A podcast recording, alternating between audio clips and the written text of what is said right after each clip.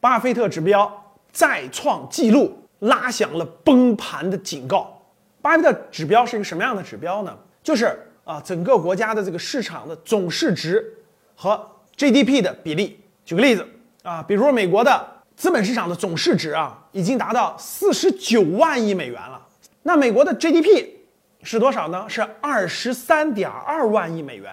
两者的比例是什么关系呢？达到了百分之二百一十一啊。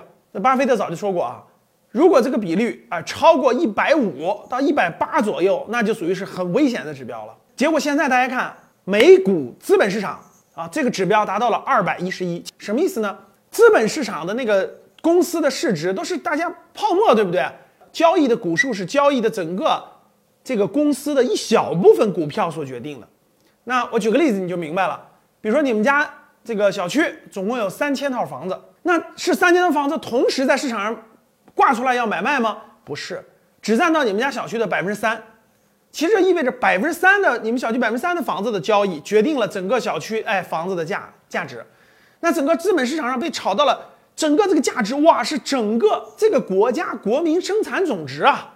他们两者的比例达到了两倍多，其实确实意味着高估了。这就是为什么最近这个各个这个经济学家啊，包括。电影《大空头》的原版啊，这个人叫迈克尔·波里，也是美国华尔街的大亨啊，也明确提出警告了啊，美股要崩盘了啊。比如说这个传奇的那个投资者啊，杰里米，也是这个投资大师，华尔街的，也明确说出来了，这个史诗般的泡沫呀，极有可能马上要崩盘了。